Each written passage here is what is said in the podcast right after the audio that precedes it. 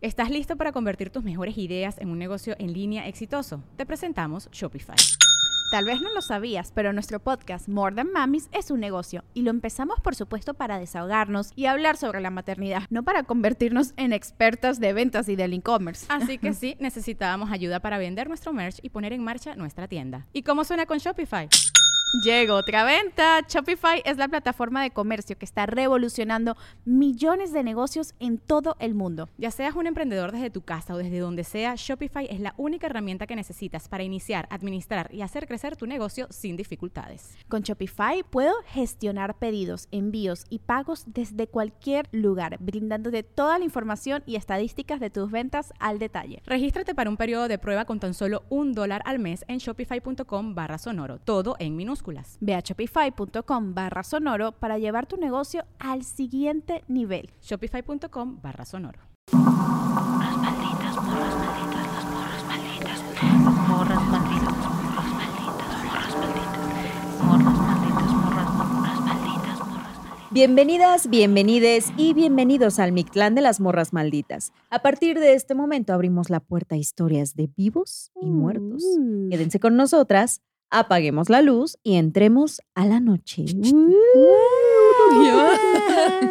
La más miedosa, oigan, nos trajimos a la más miedosa. Me Sí gusta, soy. ¿eh? Me gusta. Oigan, buena noche, buena noche. Buena Gracias por estar acá. Otro miércoles maldito más. Estamos muy contentas porque ahora por fin se nos hizo. Quiero que conozcan a Pamela Almanza, actriz. Nos topamos en la facultad de cine. De hecho, acabamos de, antes de entrar, caímos en cuenta de que es la primera vez que nos vemos las caritas en vivo e indirecto porque estudiamos todo un Todo un año y cacho Sí, en online y da. Ajá, y aquí es la primera vez. Sí, pero Y- siento que Que todo Que bien. normal, ¿no? ajá, O que sea, sí, que- como si nos hubiéramos Sí. visto durante un chorro de tiempo, un posgrado entero. Yo siento que es una amistad moderna. Así como hay relaciones a distancia, pues también hay amistades a distancia. Y ¿sabes ya también? se hizo real. Aparte también quiero decir que ya, vi, ya había dicho en su momento que cuando estaba estudiando, pues era como que hacíamos reuniones para juntarnos, ¿no? Y hacer tareas y demás, y que pues también te jalábamos de que, oye, hiciste tal, ah, no, hay que hacer tal cosa y no sé qué, y la, la. Y Los era muy ñoños. divertido. Sí, los más ñoños. tenemos nuestro grupo Ajá. aparte. Aparte, Ay, no, bueno. aparte del grupo, ajá. Y además, quiero que sepan que ella es más alta que yo por unos centímetros. Sí. Efectivamente. Con razón, ahorita que está sentada dije, se ve de altura esta muchacha. Ajá, Y aparte ella Sí, trae, sí, trae sí. tacones, ¿no? No, tú- o sea, traigo botas, traes- pero- ajá. Pero sí, tú mides un 81. Es un secreto. Ah. Es un secreto de estado. eso. Ah, sí, no se Mide un comenta. 82, gente. Ah, Mido no. más, que, más que casi todos ustedes. Más que la mayoría. No Más más que no más que que yo, pero más que la mayoría. Sí, incluso en su momento bro- bromeábamos de, güey, por fin tengo a quien pedirle prestado, de que con quién intercambiar vestidos, Ropa, ropa, sí, zapatos. Oye, ¿y Muy cuál difícil. ha sido tu prenda más difícil de encontrar en la vida por tu altura? Novio, ah. La prenda del novio. Se eso. tenía que decir. Eh, es que como que siento que ha ido por etapas. Como de chiquita me costaba mucho trabajo zapatos. Pero ahora ya Ah. no batallo tanto con los zapatos. Ahora más como con Desde los que ando pantalones descalza largos. por el mundo. Desde que soy hippie. sí, exacto. Jeans, entonces, ok. Sí, sí, sí. No, y chamarras. O sea, me quedan siempre cortas. Sí, ah, bueno, pero ya, también. Ya uno vive con eso. Y siento que ya esa es nuestra o sea, moda. aquí de que Sí. tres cuartos siempre. sí.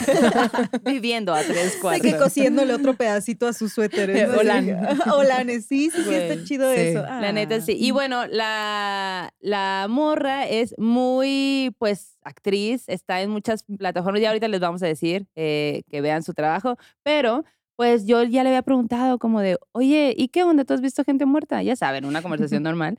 Y ella de que, ay, me da mucho miedo y no sé qué. y ya, pues, el caso es que estuvo cool porque te pusiste a preguntar a tu familia, ¿no? Me puse a preguntar a todo mundo. Y- porque ya me había invitado y yo le dije, no, porque no, yo qué voy a contar, soy miedosa, no sé qué. Y dije, bueno, va, sí tengo historias. Sí, Ay, hay historias. típico, típico, de la Típico. bandita. Y yo de que, ándale, busca en tu subconsciente. Seguramente sí te asustaron alguna vez. No, hasta traigo foto. ¿Qué? bueno. Y Eso le aparte, gusta a la gente. Justo, justo el tema de que te pusiste a platicar con tu familia y te enteraste de cosas que no sabías. O sea, como que ya tenía idea, pero no, no había profundizado. Ya. ¿Sabes? O sea, ayer en la comida familiar estaba con ti- mi tía, aprovechando que estaba aquí en México, y mi mamá.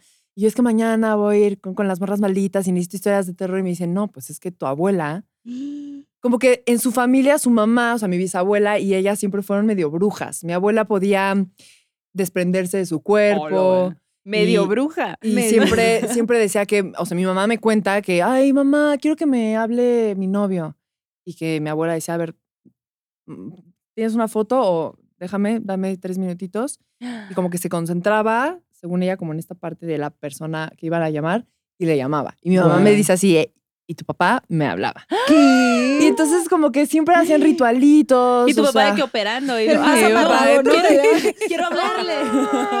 Pero a lo mejor ves que siempre trae- tienen todo un equipo de háblele a mi esposa mientras haciendo acá de Hola, sí, una operación No, ajá, sí, sí, sí. No sé por qué Sí. quería llamarte, querida. Algo me estaba diciendo. Sí, y entonces, o sea, como que hablando, justo yo decía, es que en las casas donde ha vivido mi abuela, Ujú. o sea, tenían una casa en Puebla, eh, su, la, bueno, la última casa en la que ella estuvo, porque ella ahorita ya está en una casa donde la cuidan, porque ya está senil, eh, la casa de toda la vida de mis abuelos, como que había, a mí me daba mucho miedo esas casas. Y me dice mi tía, ayer es que tu tita abría puertas energéticas que creemos que no sabía cerrar. Entonces, cuando muere mi abuelo, estábamos, fue muy lindo su muerte porque estábamos la mayor parte de la familia, o sea, nos dio tiempo de despedirnos de él, Ah, pero ya cuando nos fuimos todos y ya recogieron el cuerpo y tal, pues mis tías se quedaron ahí con, con su mamá en la noche y dicen que de repente mi tía entró al cuarto y como que sintió, también mis tías son medio brujas todas, ¿no? Ok. Es como que sintió algo súper feo y dice que vio una figura negra No. que se sale corriendo así mi tía Gloria y le dice a mi tía Malú, hay algo en el cuarto, hay algo en el cuarto. Y mi tía Malú, que es como más grande que mi tía Gloria, dice, voy a ver, ella como que tiene ahí conexión con las energías. Ajá. Dice, sí, sí hay algo, sí hay algo. Entonces que descubrieron que mi abuela, como que llevaba varios días, pues rezando y llamando como energías y haciendo como que sus cosas raras. Eh, que porque esa noche la escucharon a mi abuela que estaba como hablando sola en su cuarto y como que hablando tal. Entonces ya, total, que prenden la tele y como que estaba ahí mi primo con mis tías así todos muertos de miedo. Entonces, bueno, pues ya es hora de dormirnos, vamos a dormirnos, se meten al cuarto y ven como, o sea, a otro cuarto, no donde estaba la figura negra, y ven como la figura negra sale y se mete al cuarto donde estaban ellas. Entonces, como que nos estaba siguiendo la figura. Entonces, las dos estaban muertas de miedo, mi primo muerto de miedo, así que no se querían separar. Y dice mi tía que estaba, estuvo todo el tiempo la figura negra parado en, en la cabecera de la cama toda la No noche viendo a mi tía. Toda, toda, toda, toda, toda la noche. ¡Qué horror! Como cositas así, ¿sabes? Así de... Y sí, yo me acuerdo siempre en, las, en la casa de mi abuela, siempre había un momento en... Yo sentía como presencias raras. Oye, qué loco eso de, de, la, de tu abuela y de esta sombra. Me pregunto qué es lo que habrá hecho la abuelita. O sea, no sé si habrá hecho algún ritual como tratando de despedir al abuelo. Pues no sé, justo yo, o- o sea, yo ayer que me contaban, yo decía, claro, era mi abuelo. Y me decían, no, es que no era, o sea, No se esto era feo, esto era fe- sí. esto no era una cosa linda, esto no era paz, esto no era amor. Y pues sí, mi abuela, o sea, también cuentan que cuando se desprendía, sí hubo una vez que casi no se podía regresar y que llegó mi mamá y le empezó a gritar y que dijo, qué bueno que me gritaste porque no podía regresar. Entonces mi abuela tampoco era como que sabía hacer estas Claro. cosas. Ah, O sea, la- las tenía medio intuición, entonces siempre mis tías dicen, abría, abría puertas, se abría energía y, y que no sabía luego cerrar. Y eso es como, peligroso. como tu amix que la de los amarres. La de Amara. Ajá, Te pasas. Ah, La de los amarres. de- Que le fueron Sí, sí, a sí. pedir ayuda para que hiciera el desamarre de un amarre. Ajá. Y que se echó encima energías y todo, y al final estaba de que, ay, no supe cómo, ¿no? Sí. Así como- Pero también es una prueba, o sea, es probar. y parte del proceso también. Sí, pero siento que, hay- eh, o sea, está bueno saber, si vas a estar haciendo esas cosas, como que Oye, tener por lo menos ahí tus cositas que... Que o te sea, mi mamá en Día de Brujas y en Día de Muertos, desde chiquitas, y yo lo hago en mi casa, un vasito al lado de la cama lleno de agua, Ah, sí. no lo toco y al día siguiente lo echo al, al excusado. ¿Y de ahí por qué es eso? Pues no sé, así me enseñó mi mamá, porque así le enseñó su mamá, porque así le enseñó la mamá de la mamá, y como ¿Ah, para serio? atrapar los espíritus feos, como que estén ahí, pues se, ah, se llaman a muchas. Claro, es Sí, un sí, portal, sí. es un Pues portal. es un portal sí. ese día loco. importante, entonces como... Mira, que la otra opción también podría ser que la abuela, muy a propósito, nunca quiso cerrar esas puertas. O que pues también qué años eran, pues, ¿no? ¿De dónde investigabas cosas como es? Ahorita yo creo que es un poco más fácil, pero en ese momento pues decía, pues yo creo que con mi buena intención es suficiente. Sí, exacto. O a lo mejor si eran compas de la abuela y, y la abuela de que no sé por qué no le caes bien a mis hijas. Ay, a mis nietas. No sé por qué. ¿Qué ocurre? ¿no? Y sus mega compas. Güey, qué loco. Ujú. Pero antes de que sigas con tu historia, no hemos dado pan. Ah, es ¿Cuál es tu pan favorito de la Es que empe- temporada? empezaste Sí, directo, te fuiste directo. Ah, yo, yugular. perdón. No, no, Siempre sí. regalamos pancito en este podcast, entonces ah, ya va el cafecito de olla para todos Uh. ustedes. Y de tus panes favoritos, ¿cuáles son para invitarle a la Pues es que sí, de esta temporada pan de muerto. O sea, perdón que sea lo obvio, y el, pero sí soy muy fan del pan de muerto. Totalmente. Alguien nos decía, el pan de muerto es amor. Y yo estoy de acuerdo. Ah, Sí, el pan de muerto es sí. vida. Bueno, el pan es amor en El pan general. es amor, sí. A mí me encanta el migajón del bolillo, güey. Me encanta Ah, comérmelo. ¿sí? A mí también. Sí. Así recién horneadito que lo abres y Ajá. Sí, sí, sí, qué Ay, no, rico. qué sabroso. Pero bueno, va todo ese pan de muerto para ustedes. Si no les gusta, invítenle a los demás, Ay, no se lo queden para que Qué alcance para ¿no? todos. Sí, gran temporada. Sí. Oigan, pues bueno, les quiero contar, hablando de sombras en la casa, les quiero contar una historia que nos mandó José Vargas de San José, Costa Rica. Y él nos dice que su abuelo Mario era como muy buena gente, muy buena persona, muy bonito señor, así como un abuelito bien tierno. Oh. Y él siempre como que le decía, tú tienes que cuidar a tu mamá, ¿eh? Pobre de ti que no lo cuides. O sea, era como la encomienda que le Sí. daba el abuelo, ¿no? A él. Y mm, cuando ya el abuelo estaba como un poco en su lecho de muerte, una de las últimas cosas que le dijo fue, tú tienes que cuidar a tu mamá. Si no la cuidas, voy a volver y te voy a jalar las A patas. jalarte las patas. Te voy a jalar las patas, ya te dije. Y él sí, abuelo, todo bien. Pues fallece el abuelo. Y ya, pues el duelo y todo el tiempo, ¿no? Y más o menos cuando iban a cumplir, cuando el abuelo iba a cumplir un año de fallecido, resulta que él, que se agarra del chongo con su mamá. Oye, pero eso es típico, pues. Uno Sí, en la normal, juventud anda claro. bien rebelde, bien Sí. déspota a veces, ¿no? Así Uno como- tiene conflictos de vez en cuando, Sí. o sea, todo bien. Yo platicaba con la Mara y la Mara me decía, es que yo también era bien ojéis con mi mamá. Y Sí, yo pues también, güey. O sea, Ajá. ay, no, luego nos ponemos a verla. Así, mami, Ay, perdóname. Perdóname, mami. Perdóname. Y la mamá, ¿y ahorita qué? ¿Ahora qué? ¿Y ahora qué? Bueno, pues el caso es que se agarran y no, mamá, yo no, y que no sé qué, y tú, y que la, la, la. Y eh, la mamá de que no, pues que, que tú, que tú, que la, la, la. Entonces él, súper enojado, se va, de, pues ya me voy. Estaban peleando en la sala y dice, la, mi casa es de dos pisos. Entonces, para yo poder subir es una escalera de, ca- de caracol. Ujú. Entonces yo iba subiendo súper enojada. Es que ya estabas haciendo más ruido de Sí. "Corre, tra, tra, estoy enojada, Azotando puertas y todo, ¿no? Y ya que se queda dentro del cuarto de que, oh, me choca mi mamá y que la, la, la", Y al rato, bueno, no, sí, yo también la cagué. bueno, sí, Capacitando. Ajá, necesitaba un tiempo de, de, pensar, de pensar esto. Y bueno, entonces como que dice, bueno, la neta yo también me pasé de lanza con mi mamá, pues voy a bajar a pedirle perdón. Y, y ya, pues no, de que va bajando ya como todo de que, mamá, mm, es que sí también la cagué. Y que va bajando y dice, yo iba bajando las escaleras de caracol y veo que todo está como mucho más oscuro. Y cuando termino de bajar en el pasillo, me doy cuenta que hay una sombra negra al final del pasillo. Yo la veo y digo, ah, mi mamá. Y ve que la sombra camina y se va hacia un lugar, ¿no? Y él camina, a, o sea, como que, ah, bueno, voy a hacer, Alcanzar. ajá, alcanzar a, a- a su mamá, ¿no? A lo que él pensaba que era su mamá. Y que entra a, una, a, a un cuarto y resulta que está el papá trabajando en la compu. Y de que, ah, ¿y mi mamá? Y el papá, "Mm, no sé, pues yo estoy aquí trabajando, no sé. Pero acaba de entrar, ¿no? No.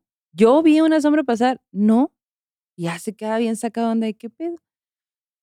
Se, se, va la- se va del cuarto, busca así como que, y la mamá estaba en el paso, en otro lugar, hablando por teléfono. Y cuando la ve, dice, yo creo que puse una cara tan pálida porque no entendí lo que pasó, porque yo de verdad juro que vi una sombra pasar por allá que yo pensé que era mi mamá. Cuando lo volteo a ver, ella me, eh, mientras estaba hablando por teléfono, me voltea a ver y me dice, tú también la viste, ¿verdad? No. Y que él le dice, ¿ver qué? Y la mamá le dice, la sombra. Dice, sí, yo también la vi. Nos abrazamos y nos perdonamos.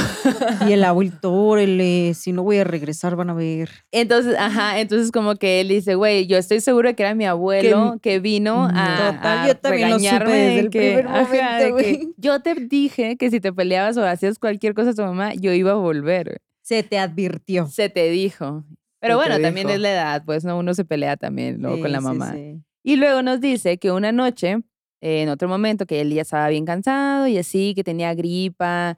eh, dice, tenía una gripa del demonio, no podía dormir, o sea, las pastillas como que no estaban dando, o sea, sacando el kit, nada, o sea, como que todo mal. Estaba en mi cama y haz de cuenta que en la cama está, la- eh, digo, en el cuarto está la cama, el closet y un escritorio con su silla.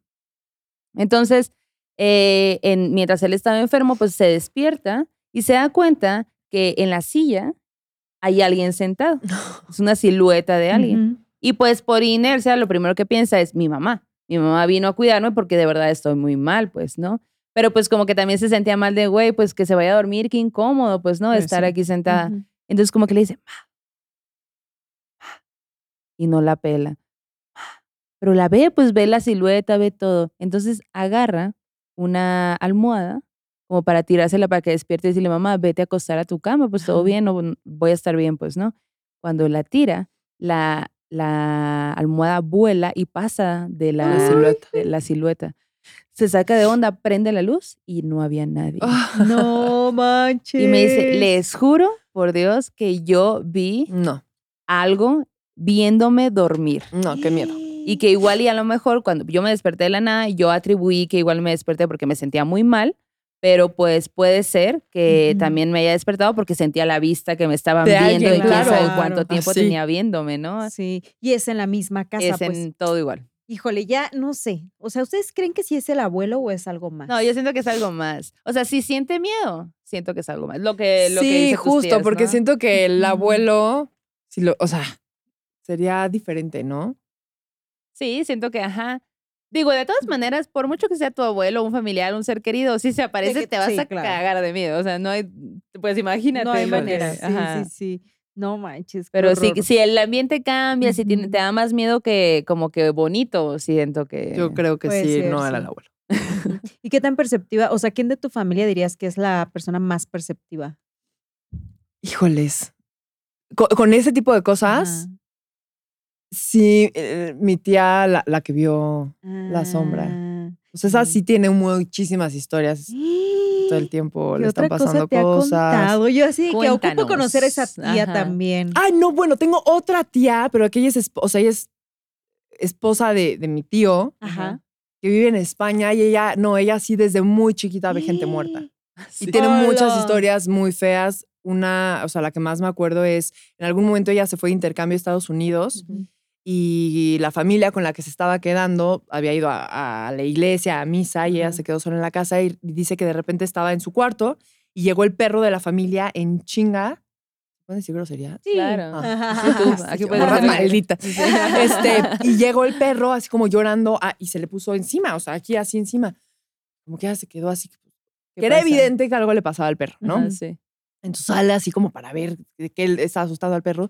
Dice que ve a una niña chiquita No. llorando, quemada, pidiendo la ayuda. No mames. Que obviamente se sale corriendo llorando porque le dio muchísimo miedo, llorando a esperar a la familia afuera. Llega la familia después de la misa y, y la ven. Dice, ¿qué pasa? Y dice, ¿qué pasó en esta casa? Es que la familia como, ¿cómo? Algo pasó y necesito saber qué porque se me acaba de aparecer una niña quemada pidiéndome ayuda. No Y mames. que la familia así como el señor, o sea, el papá así como de, que aquí hubo un incendio y se murió mucha gente. No. Y se murió la hija. Sin ella saber, sin haber preguntado ni nada, había, se le había aparecido la, la niña quemada. No mames. Es lo malo de tener ese canal tan abierto, ¿no? Que vas a cualquier lugar y se te manifiestan a ti. Pero ella sí todo el tiempo, todo el tiempo tiene no historias. Estrella se llama. Y aparte es una persona amorosísima. Ah. Claro, y súper como sensible. súper sensible. Sí, dice, desde chiquita, sí. desde chiquita me pasan cosas, de chi- chiquita veo gente. Y qué loco, güey. Me encanta siempre que nos mandan estas historias de bandita de que es de otros países Ajá. y que tiene historias tan parecidas a las que ocurren acá en. México o así, ¿no? Incluso eso que estabas contando, no sé si tú te acuerdas, Amis, que igual hace ya muchísimos episodios alguien nos mandó una historia similar que había llegado de intercambio a una casa en Estados sí. Unidos y que la habían espantado. O sea, como que ella oía que algo caía como del techo. O sea, horrible. No, Tuvo que salirse de la casa y esperar a que llegaran los dueños como para ver o que la ayudaran a ver qué había pasado y todo, pero nunca en realidad fue algo como se cayó la pared, se, cayó la sí, puerta. no, no, algo nada. sin Sí, explicación sí, sí, lógica. totalmente. Ajá, sí, sí. Y pues desde chiquito. Desde- Desde oye, chiquito. ¿y tú, o sea, tú recuerdas de niña que al haber visto algo, que algo te diera, ¿cuál fue la primera vez que tú te, que tú como que tuviste tanto miedo y que te diste cuenta que había otros, Otras cosas. otras cosas, ajá? Pues así como el momento no lo recuerdo porque aparte yo les digo, yo siempre he sido muy miedosa, o sea, muy, muy, muy miedosa desde chiquita. Pero sí recuerdo que mm, tenía seis años, que fue cuando yo empecé con la cosa que quería ser actriz y tal, porque íbamos los fines de semana a un club deportivo en Polanco, el Club Mundet. Ahí había una compañía de teatro para niños Ah, y tienen un teatrito. Bueno, ahorita no sé cómo esté el lugar, pero en ese entonces Ay, mal. Expresó la bruja de 500 años. Sí, ahí donde ustedes la ven, sí, Sí, sí, sí, más sí. o menos tiene esa edad. había un teatrito. Entonces nosotros llegábamos, o sea, yo siempre llegaba de las primeras y recuerdo que nos daban chance, eh, como el director del teatro, así de órale, ve y prende las luces, ¿no? Y se nos hacía padrísimo ir a la cabina, Sí. que nos dieran las llaves y, nos subíamos a la cabina a prender las luces. Había un seguidor gigante, viejito. El lugar es muy viejo, o sea, ese club es viejo. Y entonces, em, me acuerdo que había como las niñas más grandes y así todo el tiempo jugaban cosas de estas y todo el tiempo contaban. Con cosas de estas te Y refieres a yo, la Ouija. ¿Qué tipo de cosas? O sea, nosotros seríamos esas niñas. Sí, o Ustedes serían esas niñas.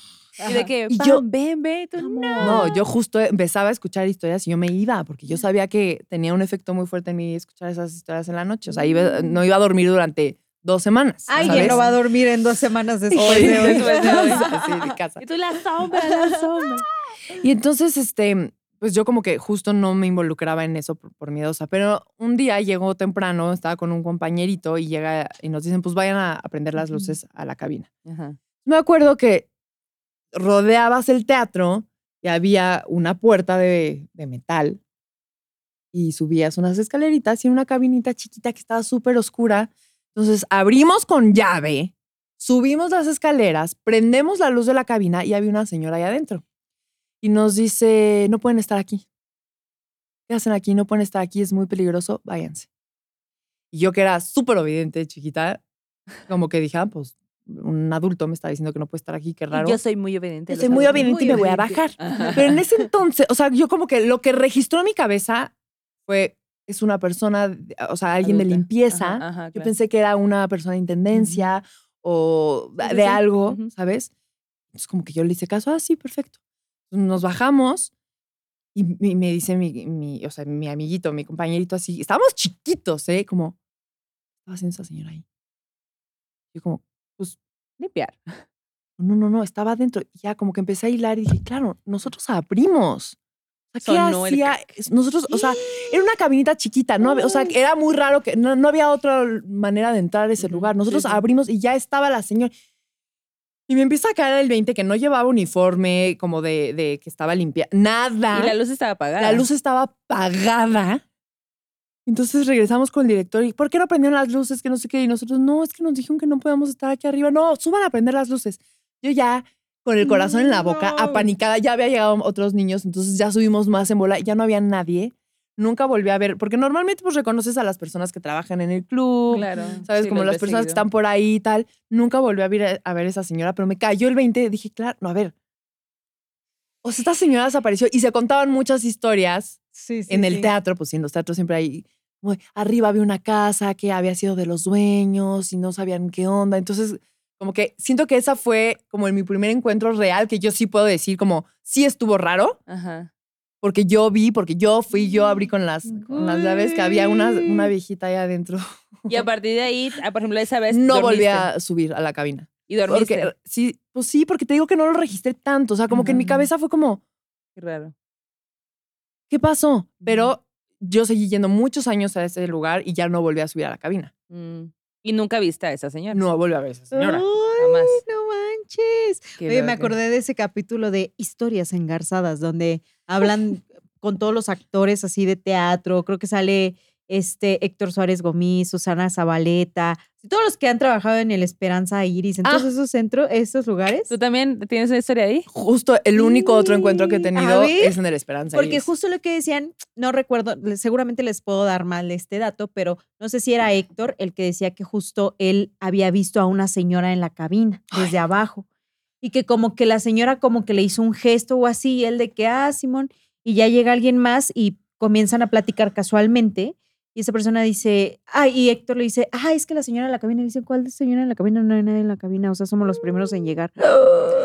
Sí, el, Sí. El, el Teatro de la Ciudad de Esperanza Iris, que es un teatro divino, Bonito, en el cual he tenido el placer y honor de estar varias veces, pero sí, es, o sea, sí, sí, sí. Yo estaba ensayando mi segunda obra de teatro ahí, Sedientos, que dirigió Guarre Villaga, y estábamos justo en la fosa, ensayando, abajo del escenario. Ay, yo, ah, qué gran, yo, qué nombre. ¿Cómo? Ah. Donde se pone normalmente como la orquesta, ¿sabes? Ah, si hay como orquesta o así, o Ok. sea, o abajo del teatro, normalmente en los teatros así grandes y muy viejitos puedes Ujú. pasar por abajo del teatro. Mm. Entonces estábamos ensayando Guau. en la fosa Ujú. del teatro.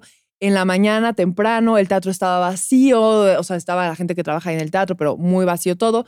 Toda la parte de las butacas estaba, o sea, nosotros estábamos como atrás, en los camerinos. Y yo llegué muy temprano ese día, eh, no había nadie, todavía no había llegado nadie, y yo andaba como envalentonada.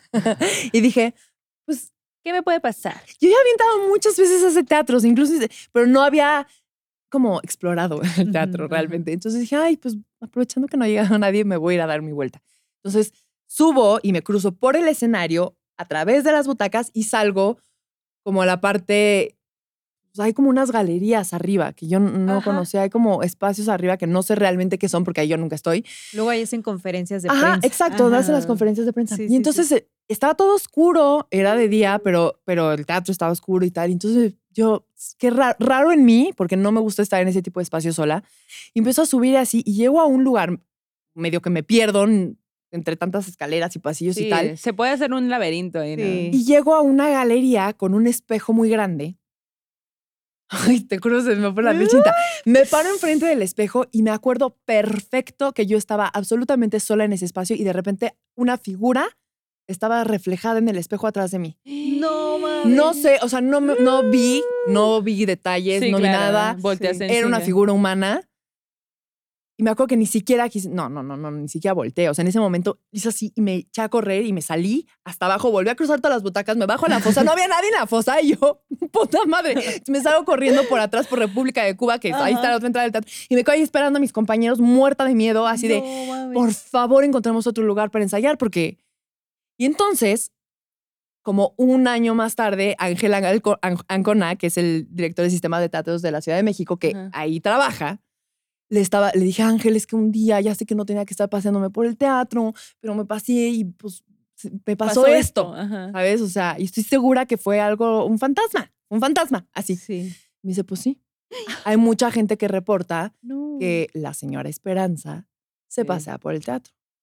Y me dice, es más. Y me enseña una foto que traigo hoy. me dice, el otro día, terminando una de nuestras funciones, uno de los técnicos así apagaron las luces y se le ocurrió sacar una fotito hacia las butacas. Y sale en la foto una figura. Ahorita se las voy a enseñar. Ay, no, Diositas. Sale una figura como de una mujer. Mira, Se las voy a enseñar primero a ustedes. Ay, yo ya siento pasos acá. ¿La ves? Sí. O sea, obviamente no se ve bien, No, pues sí, es un fantasma. pero. ¿La ves? ¿Es esta? Sí, la de este lado. Sí, Que güey. hasta trae como un totalmente, vestido. Como un Vestido vestido antiguo. Que está, Ajá. está en los palcos y justo ahí era donde ella se sentaba. Ah, No. Esperanza. Wow. ¿Cómo la ven? Guau. ¿Cómo Entonces, la ven, sí hay bandita? un chorro de historias en el teatro. Si quieres, luego se las paso Sí, para que mándala, se las mándala, puedan ajá. enseñar. Ahorita ya las deben de Porque estar no la viendo. van a poder Uy, ver tengo ahí, miedo, pero. tengo miedo. Sí, o sea, me encanta ese teatro y Es he muy sido muy bello. feliz y. Sí. Pero sí, sí, sí, sí. Hay cosas. Sí. Hay Sí, cosas. supongo que también eh, específicamente en los teatros, ¿no? También vino el Diego. Lo invitamos. Ay, Y también nos contó una historia muy buena de un te- del frufru que le pasó a él. Que aparte el frufru está al lado. Al lado. De la Ajá. Esperanza Iris. Sí. ¿A ti, tú has estado en el Yo no he estado en el Ah, frufru. ok. Ay, yo quisiera explorarlo, o sea, como que no con de que, ah, no sé, nos tiene que aparecer a huevo algo, No, no, pero, pero, sí como ir un día, como que conocerlo, Sí. sentir su energía. Es que justo eso, siento que hay tanta energía en el teatro. O sea, es un lugar de encuentro donde está toda la gente sí. y aparte se viven tantas, o sea, que a Son muchas fuerza emociones. se queda algo ahí. sí. Déjate, o sea, igual y no fantasma como tal, pero Sí, emociones. Sí se sienten cosas en los teatros, Claro. sí, sí, ajá, sí, sí, claro. sí. Oigan, y yo quiero contarles una historia. Esto no pasa en un teatro, pero sí tiene que ver con, pues ya les diré, con esos seres que de pronto se manifiestan y que uno dice, ¿qué fue eso? Resulta que esta historia nos la manda Elda y ella dice, yo soy de Saltillo y esto le pasó a mi abuelito. Resulta que eh, cuando pues mi abuelito era mucho más joven y mi mamá estaba chiquilla, junto con mis tíos, con sus hermanitos, pues ellos vivían en una zona que, haz de cuenta, estaba la colonia, como no tan habitada en ese tiempo, y al fondo de las callecitas había un río que pasaba por ahí. Entonces una noche regresa mi abuelito del, del trabajo, venía con sus amigos y se quedan platicando justo en la esquinita que doblaba hacia la calle donde vivía el abuelo, con toda la familia, ¿no? Entonces está platicando con su amigo de que actualizándose, shalala, shalala, y de pronto su amigo le dice, mira, ahí está tu hija, y él voltea y ve a su hija que está al fondo de la calle, enfrente de su casa, y que está jugando afuera, pero esto ya sería como a las ocho y media, nueve, ¿no? Y él voltea a verla y dice, sí, o sea, yo la vi con su batita de dormir y estaba jugando como al avioncito en, el, en la calle. Ajá. Dice, como que brincaba con un pie, luego brincaba con el otro pie, daba vueltas, brincaba, brincaba, brincaba y se mete a la casa. Entonces, para ese momento, cuando ella- la niña se mete a la casa, él ya iba a decirle, ¿qué haces ahí? Ya métete, ya es bien sí. tarde, ¿no? Y en eso como que vio que se metió, pues se quedó platicando otro rato con el amigo, ¿no? Y no, ya como media hora después se mete él a su casa, su esposa está despierta todavía, y ya cuando se ponen a cenar, porque ya lo esperaba, y dice, güey, ¿y qué hacía la niña ahorita afuera? Si ya es bien tarde, no le vaya a pasar algo. Y como está oscuro, puede pasar un carro o lo que sea. Sí. Y le dice la esposa, ¿quién? Pues la niña, que, que era la única hija y, dos, y otros dos hermanos, ¿no? La niña, si se durmieron como a las siete y media por ahí, o sea, ya llevan como dos horas durmiendo, o sea, se durmieron bastante No. temprano, curiosamente. Y el abuelo de que, ¿qué? Sí, no, pues si yo la vi, ya le cuenta todo lo que vio, pero dice, güey, ya pensándolo bien, el abuelo dice, en realidad no vi que fuera mi hija, o sea, claro. Vi una Solo niña. vi que era una niña de la edad, que traía un camisoncito que en realidad yo nunca le he visto a mi hija tampoco, ¿no? Entonces como que ya ahí Como le que cayó dijo, el 20. es niña, seguro es mía. Ajá, es niña enfrente fuera de mi casa, seguro seguramente sí. Y bueno, pues el caso es que la señora, su esposa, lo único que le dijo es, este, pues ojalá que no me venga a espantar a los, a los muchachos. Y esa niña, pues es la mamá de la morra que nos manda a la escuela, ¿no? A La escuela, digo, la Ah. historia. Ajá. ¿no? Entonces, bueno, eso pasó una vez. En otra ocasión, en esa misma casa, resulta que eh, los abuelos tenían un vecino y este vecino tenía el don de tirar las varas. No sé si a lo que te refieres con eso de tirar las varas es lo que yo pienso que es esta gente que camina por los terrenos con unos palitos, que te dice acá hay agua o que te va diciendo dónde hay energías negativas, positivas, así. Bueno, ellos, él- ellos tenían un vecino que yo me lo imagino así. Entonces un día eh, le dijeron, oye, pues ven a, a echar las varas aquí al terreno a ver si pues encuentras algún lugar donde haya energías o qué, qué recomendaciones nos das tú para la casa. No que sí, llega el vecino y empieza a recorrer todo el terreno porque era un terreno grande y con sus varitas y todo y él, no, ok, ok, todo tranquilo y de pronto se va a una pared que era como la colindancia de su casa con la de un vecino en específico, ¿no? Y dice, lo único que dividía la casa del vecino con la nuestra era ese muro que, que estaba allí. Entonces llega el señor, se acerca y sus varitas como que le están señalando que allí, que allí. Y se queda parado un buen rato, como que leyendo, haciendo su lectura. Y ya luego le dice a los abuelos de esta morra, le dice, "S- ujú, sí, aquí Ajá. hay algo. Ajá. Le dice, Vuelo. "Ujú, Sí hay. Ajá, ajá. Le dice, ajá. Le dice, entonces aquí dice, o hay dinero o hay huesitos. Ah, ok, güey, o sea. Así que, Es ¿Cuál quieres? ¿La buena o la mala? Ajá. Le dice, una de dos, o hay lana o hay huesos, hay una persona enterrada aquí. Yo lo que les recomiendo es que no le busquen, déjenlo así, porque no saben si lo que puedan despertar en caso de que sea un cuerpo, se las vaya a querer cobrar, ¿no? O les quiera hacer algo. Y entonces de que los señores dijeron, no, no, no, no, todo bien. Y pues ya, el caso es que la, nunca hicieron algo en realidad en ese muro, como que trataron de ellos canalizar todas sus energías y actividades otro del lado. otro lado. Pues Ajá, y dijeron, vamos a dejar esa zona en paz, pues no, no hay que meternos con eso. Y pues esa es la otra historia que nos comparte. Oh. Pero hiciera dinero, Hiciera dinero, Pues pues, ya se ahí quedó ahí hiciera enterrado. tesoro. Sí, exacto. Como lo que nos contaba Mr. Doctor de su vecino. No, su vecino, su paciente. Su paciente.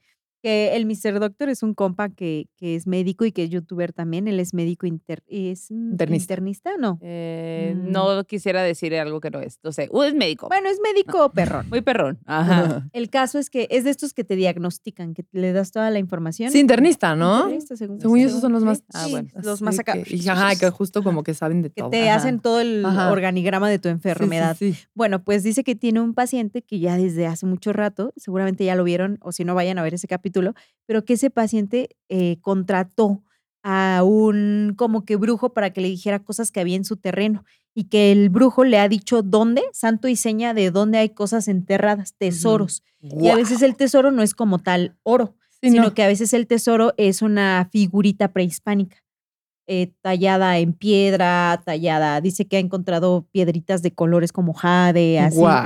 Entonces lo que decíamos, Sí, ¿no? tesoros. Definitivamente es un Sí, tesoro, no como uno lo imagina, de que Sí, ah, tesoros, monedas, sí, pero Sí, no, eso tesoro es. al final. Sí. Ajá. Pero a ver el si señor- lo convence. El señor así de que, pero ¿y las monedas de oro? Las monedas antiguas, Sí. ¿dónde están? Y de que va a su consulta y le empieza a platicar a él todas estas cosas. Y yo, güey, qué chingón ser doctor, porque ahí te están contando todo. ¿no?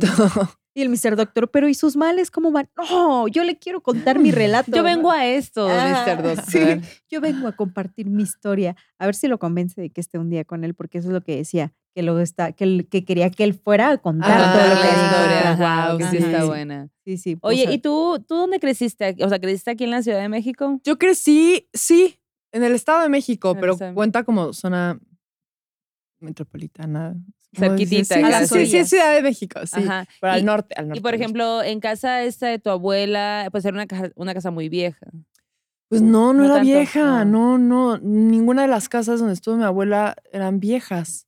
Yo más bien creo que era como que ella Hacía Ah, esto de sí, abrir. Y te digo que, o sea, mis tías y mi mamá desde chiquitas, o sea, mi abuela les metía limones eh, abajo del colchón porque ven que chupan las energías. Eso yo también hago en el teatro. Cuando estreno siempre Ah. limones y como tijeras en forma de cruz abajo de la cama, con sal, como eh, hacía sus, sus brujerías. Ajá. Eso más bien creo que sí, con eso de que se desprendía del cuerpo, Ajá, pues siento que eso locura también ha de abrir un montón de... Oye, y, o sea, qué loco que pues ella hacía todo esto, tus tías tienen también todo este don, y tú... Y yo, Pero más bien tú porque no te has metido, pero yo creo que el día que, bueno, y, y sí, porque tienes tus rituales, haces lo de limón. Ah, bueno, o sea, sí que- sí, sí, sí, sí, Muertos, o sea, sí. tienes tus rituales. Pero no, siento que yo no. o sea, no es como que una cosa constante que me pase. O sea, a, mi- a mis tías sí es algo constante que pueden, o sea, o, o Estrella que les cuento, mi, mi tía en España también es como algo con lo que vive. Yo no. Yo hago mis rituales porque sí creo en las energías buenas y malas. Este, y soy muy miedosa, entonces también es como que, pues, por si las dudas, Sí. pero no es como que vivo con eso. Claro. ¿sabes? Me gusta, cuando me pasan ciertas cosas, prefiero creer.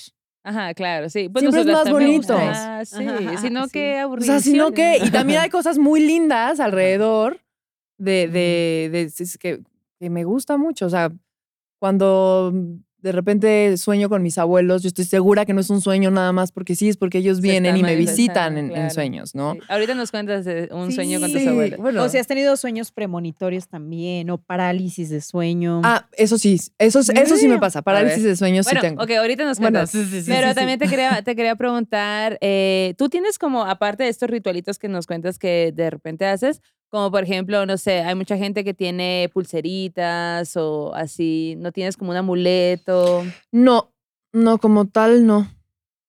Mm, y yo- nunca. yo- no. Yo ahora traigo mi amuleto de pan de muerto, mira aquí. Para que nunca Tengo me falte el Que nunca me falta el pan. Sí, exacto. Sí, Es un amuleto contra la ausencia de pan. está bien. Sí, sí. Muy me útil, encanta, yo quiero uno así. Pero eso de los limones está chido, ¿eh? Yo Sí. nunca lo he implementado, eso de poner limones abajo de tu cama. Me imagino que si sale todo chupado es que... Calmar las Sí, energías, sí. pero por- yo lo hago sobre todo en el teatro antes de, eh, o sea, cuando voy a estrenar, como no quieres que haya malas energías y como gente envidiosa que pueda llegar y, y joderte el estreno, entonces pongo, que esto me lo enseñó mi maestra, eh, limones abajo de las butacas. Así random, tú eliges. Ay, qué cool. O sea, llegas antes y los Sí, pones. claro, llego con mis limones siempre antes de Y todo el mundo de, ¿qué pedo, Echarle Pau? y- y así. ¿Qué limones en el teatro? ¿Qué, qué comieron? ¿Aquí ¿Hicieron una carne asada o qué? Ajá, sí, sí. Oye, y luego antes de entrar me platicabas que justo esto, ¿no? De que no, yo no, yo nunca he tenido algo, que nada, nunca. Y ahorita ya nos contaste varios. Pero, o sea, me, me decías que sí hay como terrorcitos en corto, ¿no? Que te han pasado, como pequeñas cositas que dices, uy, eso estuvo raro. O sea, me acuerdo que cuando me mudé al sur la primera vez en un departamento ahí en Coyoacán, todo el tiempo se caía el espejo de mi baño y todo el tiempo se apagaban las luces. Se caía, se trozaba. No. Ah, bueno, qué bueno. Ah. ¿Por qué? ¿Por qué? No, pues porque Ah, es el lo que fantasma. dicen. Sí. Bajando. Con cuidado. Te voy a asustar, pero. O sea, como- sí, se caía, pero se caía. mala se caía. suerte no te mando. Pero, así. no te preocupes. To- pero todo el tiempo. Eh, entonces yo decía, de mame, que vivía con un fantasma. Y le pusiste nombre. No, pero ya como que lo saludaba y me apagaba la luz y yo, ay, sí, ya no me das miedo y como que lo supe llevar bien, pero sí era algo que ocurría todo el tiempo. Y hasta yo le decía a mi mamá, es que alguien me apaga las luces, todo el tiempo se cae el espejo.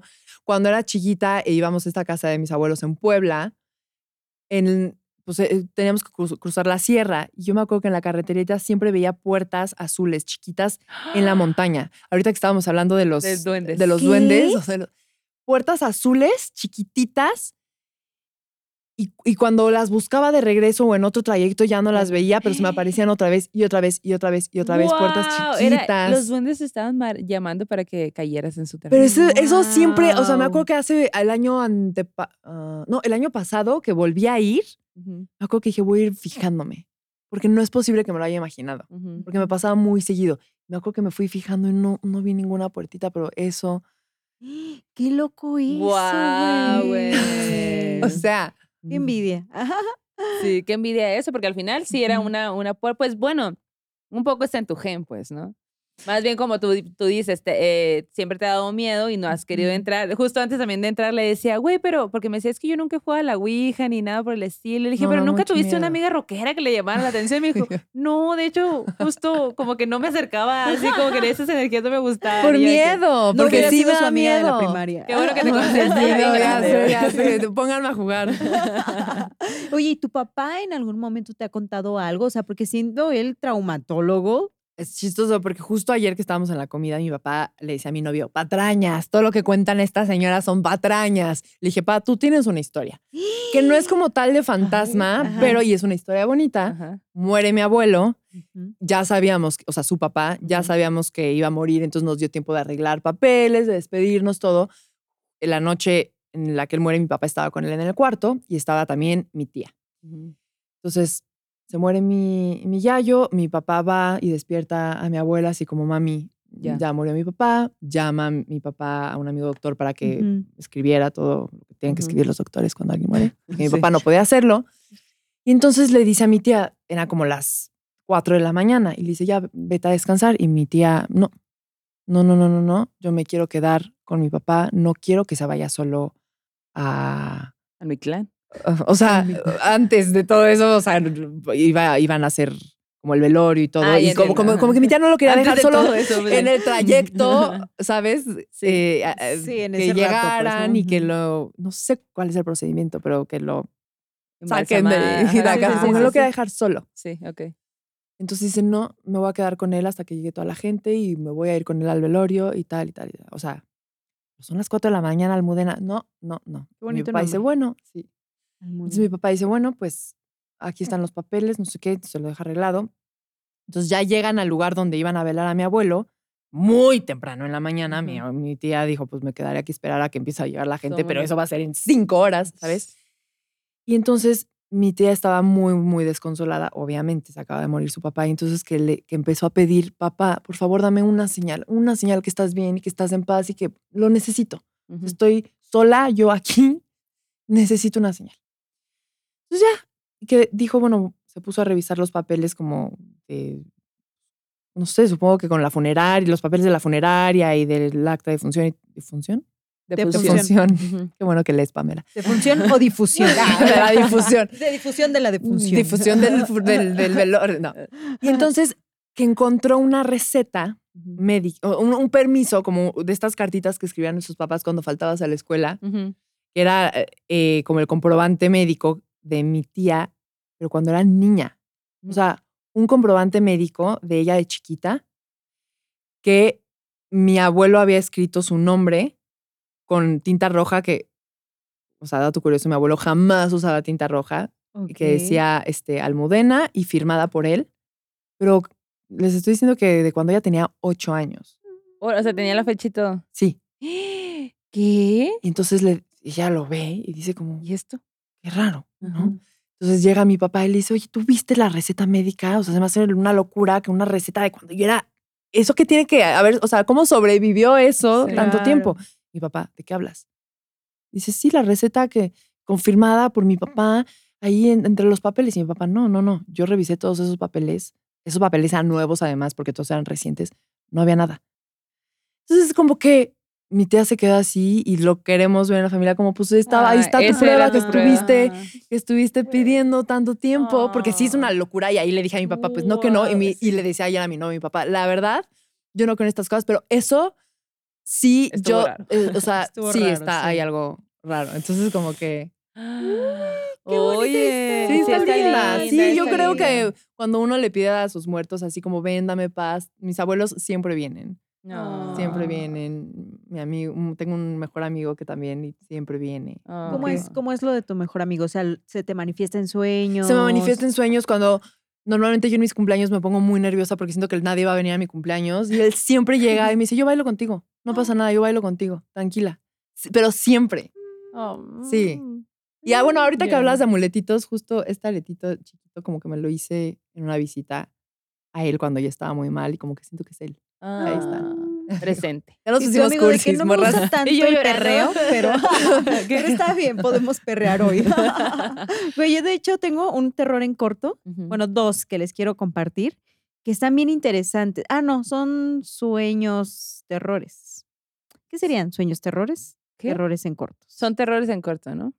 Es que son como terrores en cortos que Pero pasan en sueños. sueños. Ah, bueno. Está bien porque se Una mezcla. relaciona. Sí. Bueno, esto nos lo manda Arturo Ramos y Ajá. está, s- eh, son dos historias, bueno, tres chiquitas. Arturo dice que eh, cuando él estaba en secundaria, toda su familia y pues todos los que estaban en su casa se encargaban de cuidar a su, a su bisabuelita. Su bisabuelita pues ya tenía mucha edad, ¿no? Entonces ya necesitaba que le ayudaran en todo básicamente. Y curiosamente, todas las hijas de la abuela, eh, de la bisabuela, perdón, ya habían muerto. Ujú. O sea que él no tenía abuelitas ni tíos abuelos, tenía bisabuelitas. Ujú. Qué loco. Ajá, entonces como que la bisabuelita, pues todo el día andaba de que, pues durmiendo, viendo tele, eh, así muy tranqui, pero empezó a pasar una cosa bien curiosa, que por las noches, ya cuando todos estaban dormidos, escuchaban mucho bullicio en el cuarto de la abuela. Era como si hubiera reunión, dice. O sea, de verdad yo me desperté varias noches porque se oía como. Ay, sí, no sé qué. Así platicando, pan, pues. Ajá, sí, sí. Más café, que no sé qué. Sí, mija, tráete el, El café, que no sé qué. Y bueno, cuando bajaban a ver por qué había, eh, había tanto ruido, si era la tele o qué pedo, pues la abuela, la bisabuela, estaba sola, pero despierta. Y le decían, bisabuela, ¿por qué, ¿por qué hay tanto ruido? La bisabuela, ah, es que estoy aquí platicando con mis Ay, hijas. no. Es que vinieron mis hijas, estamos este, aquí Sí, cenando. Ajá, echando el desmadre. Y todos de que no manches, bisabuelita, ¿cómo así? No, sí, en serio, son mis hijas. Ah, no, que sí. Bueno, pues tú dirías, es una experiencia aislada, pero en realidad todo el mundo lo escuchó. Todo el mundo escuchó cuando venían a visitar. Tenía 98 años la bisabuela Oh, wow. cuando eso pasaba, ¿no? Ajá. Entonces dice, todo el tiempo escuchábamos las voces y todo el tiempo escuchábamos que mi bisabuela decía que eran sus hijas. Entonces de pronto también, si tenías mucha suerte sobrenatural, alcanzabas a ver cómo sombras pasaban por la habitación de la bisabuela. Entonces no era solo que se oía el ruido, también veías pasar cosas, ¿no? Entonces la abuela siempre dijo que eran sus hijos. Y pues nosotros queremos Pues sí creer que sí eran sus hijos. ¿no? Entonces dice que eh, en una temporada eh, unos familiares que estaban en Estados Unidos eh, se la llevaron y ya ellos ya no supieron eh, ¿qué más pasó con la Mm. bisabuela en esa temporada? Y ya luego después falle- falleció, ¿no? Pero sí, ya se la llevaron, la cuidaron en Estados Unidos. ¿Quién sabe qué experiencia habrían tenido? Pachangas, allá? pero en inglés. Ajá, Los me. de que hoy no practiqué lo suficiente. exacto, exacto. Pero sí, cuando pasa eso, que se llevan a la bisabuela, pues obviamente en la casa dejan de pasar las Ah. sombras y dejan de escucharse los ruidos. O sea, la cosa era con ella. era pues. con la abuela, pues, ¿no? Era siempre fue con la abuela. Y bueno, por otro lado, Erika Márquez nos dice dos cosas. Dice, morras, la neta, yo soy súper perceptiva, eh, mi familia lo sabe, y lo chido es que su familia como que confía en ella. Entonces dice, eh, a mí se me manifiestan en sueños, mis seres queridos que ya no están. Eh, me dicen cosas, me avisan cosas, y yo siempre trato de transmitir esos mensajes, ¿no? La primera historia que les comparto es la siguiente. Esto ocurre en el 2018. En ese tiempo murió mi abuelita materna. Ella tuvo cáncer en el cerebro, entonces fue una, un periodo pues bastante doloroso, difícil para toda la familia y seis meses después de que ella eh, es detectada con este, pues con esta enfermedad, fallece. Lo cual pues es bastante triste para todos, pues ya saben, ¿no? Todas estas despedidas bien terribles. Dice, yo vivo en Hermosillo, pero en realidad soy originaria de Guaymas, donde Uh. vivían todos mis abuelitos, ¿no? Y recuerdo Sonora. mucho Ajá, que era 14 de diciembre. Y a mi abuelita en ese momento ya la habían desahuciado. Esto pasa poquito antes de su muerte. ¿no? Eh, la desahuciaron a mi abuelita ese 14 de diciembre. Ese mismo día llega el sacerdote, le da la unción de los enfermos y pues la familia dijo, ok, ya es el momento en el que parte la abuela, hay que ir a despedirnos de ella.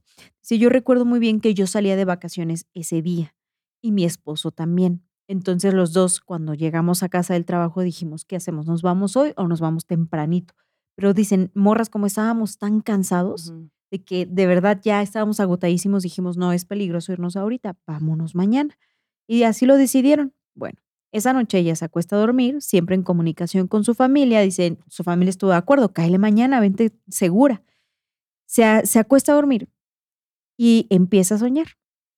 En el sueño llega a casa de su abuelita y ahí está su abuelita en la casa, tranquila, Mm. súper bonita, como ella la recordaba antes de la enfermedad, como que de buen humor, ¿no? Y cuando llega, la abuela la recibe y le dice, mi hija, ya llegaste, te estaba esperando y no llegabas, pero, oye, ¿sabes qué? Le dice, me tengo que ir, pero, eh, pues, ¿qué te parece si te doy un abrazo? No. Te doy un abrazo eh, y mira, aquí te dejo, pero aquí estás en tu casa, aquí quédate. Mm. Ya me voy, pero cuídate mucho porque ya, ya se me está haciendo un poco tarde. Despierta ella del sueño llorandísimo, Güey. llorandísimo, llorandísimo, llorandísimo. Y en eso, plum, le llega un mensaje a su celular. Le Sí. avisaron que su abuelita había muerto, que Oh. acababa de morir. No manches. Lo curioso con esta historia es que además de ese momento en el que ella sueña con su abuelita, dice que tiempo después de su muerte se le manifestó a varios familiares también en sueños. Ah. Incluso dice, había familiares que no creían en lo sobrenatural, pero en los sueños la abuelita les decía mensajes como muy certeros, muy Ah. oportunos y como, como tú dices, ¿no? O sea, siempre todos se quedaron con esta sensación de que pues la abuelita estaba allí. De hecho, dice, hace un par de meses murió mi abuelo, que yo asumo que es el esposo de esta abuelita. Dice, aparentemente se fueron juntos, según mi sobrino, quien tiene el don de ver lo que las personas comunes no pueden ver. Y bueno, pues ya se fueron a noviar en el más allá, seguramente Oh. los abuelitos. Y bueno, eh, por el otro lado, ella tiene otro abuelo. Dice, este abuelito es el paterno. Él murió en el 2008. Yo en ese tiempo tenía 16 años y el dato curioso es que ese abuelito falleció el 29 de marzo, que era el día en el que el papá de ese abuelito cumplía años. Mm. Entonces, dice, toda la familia quisimos verlo como que su papá fue por él Ay, al final, lindo. pues, ¿no? Sí. Y resulta que después de su fallecimiento, toda la familia se quedó igual, muy triste. Pasaron seis meses y parecía que pues todos seguían con ese dolor muy vivo, ¿no? Muy a flor de piel. Y cuando llega el día de su aniversario, seis meses después de su aniversario de muerte, yo me recuerdo, cuenta ella, recordándolo mucho, recordando las cosas que habíamos vivido. Para mí sí había sido una muerte bien dolorosa para todos, pues, ¿no? Como que específicamente dolorosa. Y era una persona muy querida, como que tenía el don de gentes. Entonces resulta que pues ya, pasa ese día, yo muy triste, me acuesto a dormir, sigo pensando en él, y cuando cierro los ojos y así como de que empiezo a soñar, resulta que estoy en un lugar súper bonito. Y ese es, eh, dice, recordando ese sueño todavía tengo la sensación que me provocaba. Era un lugar bien chido, como con un clima súper padre, había como que mucha naturaleza, mucha vegetación. Y recuerdo específicamente que había una mesa larguísima, como esas de fiesta, gigante.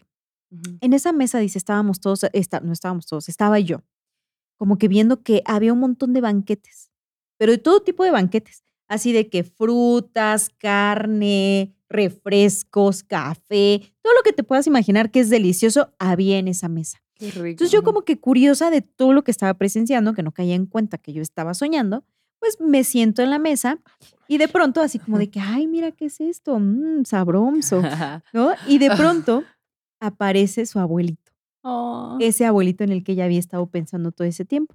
Recordemos que esto es en 2008. Su otra abuelita falleció en 2018. Ajá. Bueno, están ahí, está ahí sentada. Llega su abuelito y ella con el pollito en la boca. ¿no? Abuelito, ¿no? Y se sienta su abuelito y le dice, mija, ¿cómo estás, mija? Mm. Y el abuelito así como que masticando, ¿no? Y dice, mija, siéntate, vamos a platicar. Mira, te quiero decir algo. Y ella, ¿qué, abuelito? ¿Cómo estás? Ah, hace mucho que no te veo, te extraño. Y le dice, ya sé, pero mira, mira en qué lugar tan bonito estoy. Ya viste las montañas, ya viste las plantas. Mira, todo lo que hay en esta mesa, todo es para mí, es mío. Yo puedo comer de todo esto, estoy muy bien. Y yo sé que ustedes Mm. están llorando y sufriendo mucho porque yo ya no estoy allí, pero mira, y se sirve un refresquito y se lo toma. Puedo tomar esto y no me hace daño. Aquí Ay, estoy qué bien. padre. Déjenme ir porque no puedo descansar si ustedes siguen llorando. Mm. ¿Los extraño también? Sí, pero aquí donde estoy estoy bien y necesito que le digas eso a tu mamá, a la Mm. familia. Ujú. Dales este mensaje. Bueno, pues la morra despierta, llorando, llorando, llorando. Va con su mamá y le dice, mamá, acabo de soñar esto, esto, esto y el otro. La mamá le dice, vístete, vístete una vez, vamos a ir a hablar con la familia. Pues se convocó a junta familiar para que su hija transmitiera el mensaje, que había dado el abuelito. Entonces dice, a mí lo que me gusta mucho de esa historia es que toda mi familia me creyó. Cuando les compartí el sueño, cuando transmití el mensaje, la familia lloró y dijeron, trabajemos Ah. en eso, dejemos ir al abuelo para que descanse en paz. El dato interesante en todo esto es que el abuelo tenía diabetes. Entonces, los últimos años de su vida, obviamente él ya no Mm, podía comer nada de lo que le gustaba. Muchas veces lo cacharon con las manos en la masa, de que tenía pancito. escondida una coca, Sí. de que traía escondidas unas sabritas, y todos Sí. de que, oye, abuelito, ¿no? Y entonces, pues cuando ella lo encuentra en sueños, él trae un banquetísimo porque Sí, dice, mira, Todo bien. yo ya puedo comer todo esto, ya no me hace daño, ya estoy más allá del bien y del mal. Y pues ese es el otro sueño que nos Ah, qué comparte. lindo, está lindo, Sí. El abuelito de que mira mi pollito, ¿no? Así bien rico, güey. Terror en sueños, pero bonitos. Sí, exacto. Sí, Ah. sí, sí. Pero sí. bueno, para que dejemos de llorar, yo quiero que sí nos asustemos y que nos cuentes de, tu, de, tus, de tus sueños macabros, de tus subidas de muerto. Sí, yo, yo sufro de parálisis de sueño, como que no siempre sabía qué era lo que me pasaba hasta en la pandemia. Creo que dije, ay, tiene un nombre y es algo que pasa, ok, no estoy loca. Sí, Sí, siempre que me duermo boca arriba. Eh, me pasa. Siempre, siempre, siempre. Y es horrible porque yo lo describo como estar despierta por dentro, Sí. pero pues no te puedes mover, literal. Sí. paralizada. Sí. Entonces, como, como siento, pero, pero a la vez sí estás dormida. Ajá. Y, sí- y es, es como una mezcla entre sueño y realidad. Según yo, lo que me pasa es que tengo los ojos abiertos, veo perfectamente el espacio físico en el que estoy, el real, y siempre hay una presencia que me va a hacer daño. O sea, siempre hay como una amenaza Uy.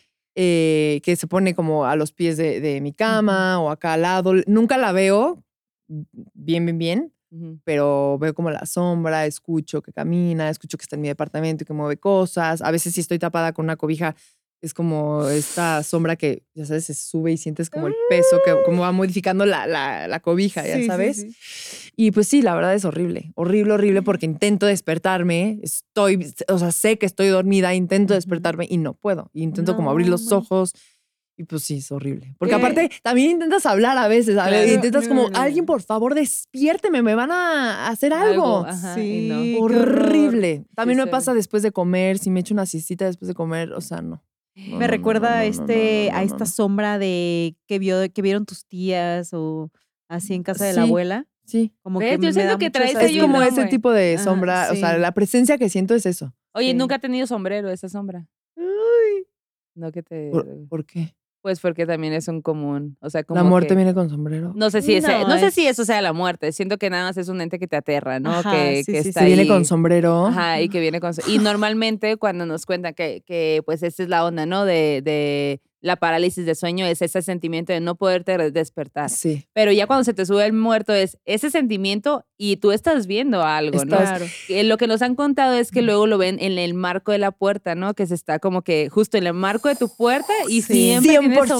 100%, sí, no, no, no el sombrero, pero sí, te digo que yo como que no distingo, o sea, es como una ciudad, pero sí, sí, o sea, en la entrada y en el marco de la puerta, o sea, está como en las puertas, siempre. Sí.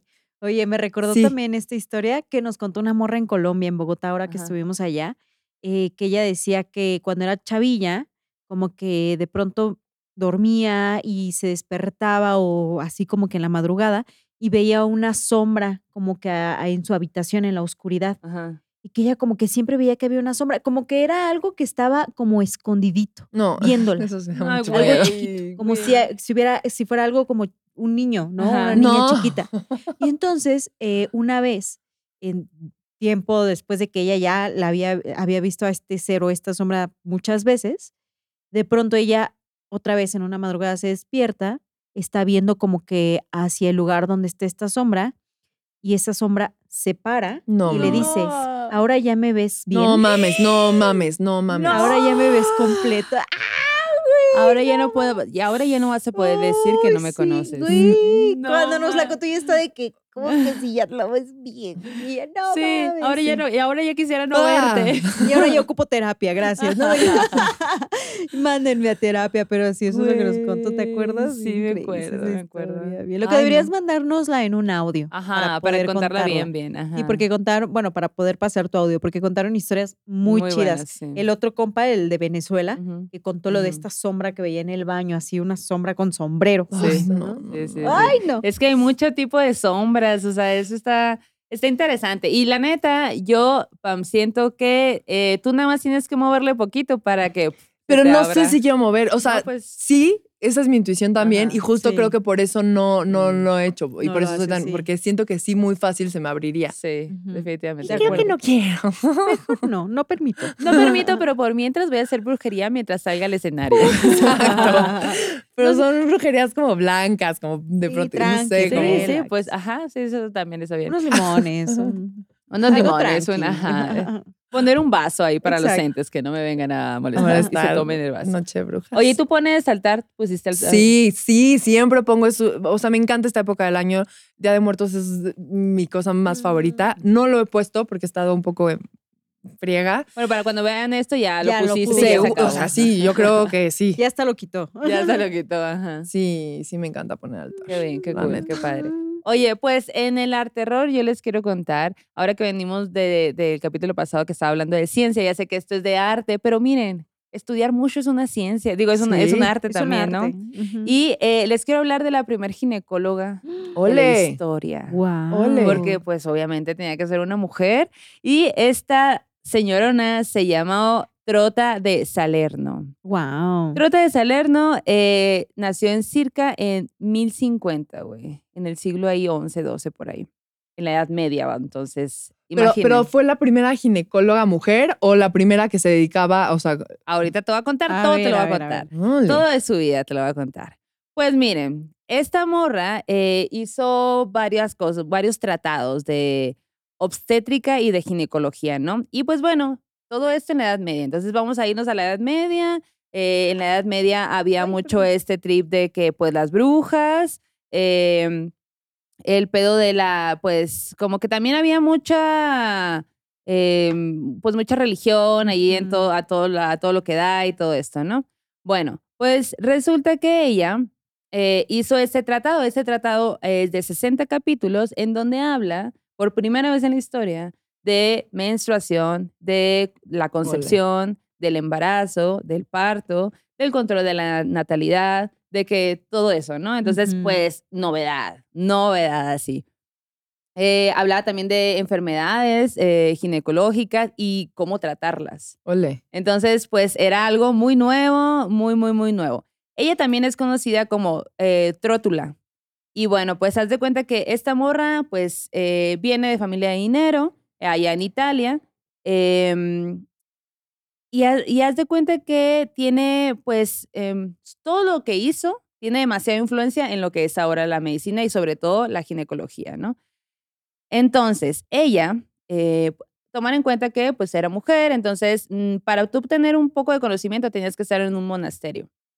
Eh, y ella, pues como tenía el dinero suficiente, pues tuvo la oportunidad de estudiar en una escuela. Eh, en la escuela, no solo estudió, sino que también después de haberse graduado fue profesora de la Escuela Médica de eh, Sal- Salernita. Salernitana, así se llama, que es el primer centro médico medieval desde entonces, ¿no? Entonces, ella hablaba sobre, bueno, un poco también con- contar que en ese momento, pues obviamente todo el control de las mujeres era demasiado, era muy fuerte, eh, mm, como que no, no, no piensan, no pueden, no pueden ser capaces de estudiar, como que eh, en ese entendido de ese tiempo tan arcaico en el que era, que era la, la Edad Media, ¿no? Entonces ella empezó a estudiar y fue una, pues una destacada practicante, así como que ahí andaba de que, ay, yo quiero meterme aquí, quiero meterme allá. Y pues era, pues se puso a también probar en ella misma porque era mujer y las cosas que se sabían de las mujeres de ginecología en ese momento, pues eran dichas por hombres. Entonces ella, pues como que se fue muy destacada eh, en, en este tema y pues aparte, pues ella hacía sus investigaciones, como Ujú. que ahí tenía su librito, se ponía a investigar de medicina femenina y todo, ¿no? Y como era la única que estaba haciendo esto, pues su fama se extendió así Italia, Francia, por ahí del siglo XII y XIII. Entonces, como que, pues ella muy triunfante. De hecho, se casó con, con uno de los maestros de la escuela y tuvieron dos hijos que también fueron médicos. Esa escuela en la que estudió fue, em, fue la primera, escue- fue pionera en admitir mujeres en, en la ciencia. O sea, no, no porque pues obviamente se limitaba el conocimiento. ¿no? De, de, de, de ciencia en específico. Y eh, esta morra pues tuvo sus dos hijos y sus dos hijos fueron médicos y también fueron profesores en esa escuela. O sea, esa escuela como que muy cool en ese momento. Y entonces, eh, pues ella empezó a hacer un chorro de cosas, hay estos tratados, todo este show, pero a finales del siglo XIII, pues por ahí empezaron a decir como de, a ver, o sea, ¿cómo? Tú me estás diciendo que todo esto que está escrito aquí lo hizo una mujer. Eso es brujería. ¡Es No. bruja! Es bruja. Pues, pues más bien como que decía, güey, no existe una mujer tan inteligente. ¿A poco? No, no puede ser, güey. Obviamente no. Obviamente esto lo hizo el esposo y se lo pusieron a él, pero, o sea, claro que no. Y pues conforme fueron pasando los años, pues hay personas No. que reescriben esas investigaciones y le comienzan a cambiar el nombre. Y se adjudican todos sus logros. Se lo adjudican a, a otras personas, ajá, a un, a un No. tal Trotulus. O sea, como, ay, no, es que es un vato. Y nosotros pensamos que era mujer, pero en realidad es un hombre. O sea, no puede ser que una mujer haya hecho todo esto, pues, ¿no? O se lo ponían como crédito al esposo de ella, ¿no? Y es como que, güey, ¿qué pedo? Entonces, pues por un chingo de tiempo, por, pero por un chingo de tiempo, la morra estuvo totalmente ol- olvidada, pues. O sea, déjenme les digo cuánto tiempo, porque cuando me di cuenta dije, güey, no fue hasta el siglo 400 años estuvo olvidada. Por 400 años, como humanidad, quiero que sepamos que le dimos el crédito de ginecología a un vato que no existió y no a la morra que realmente se puso a investigar. Al pues. Pero ¿cuántos casos no ha de haber así? No, Sí, miles, güey, miles, miles, miles. Sí, sí.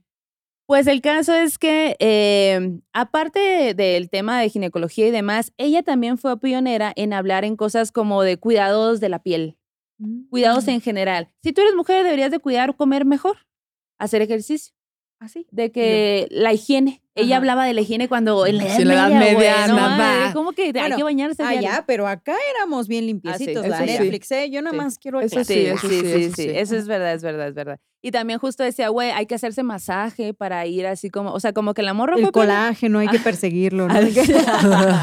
Exacto.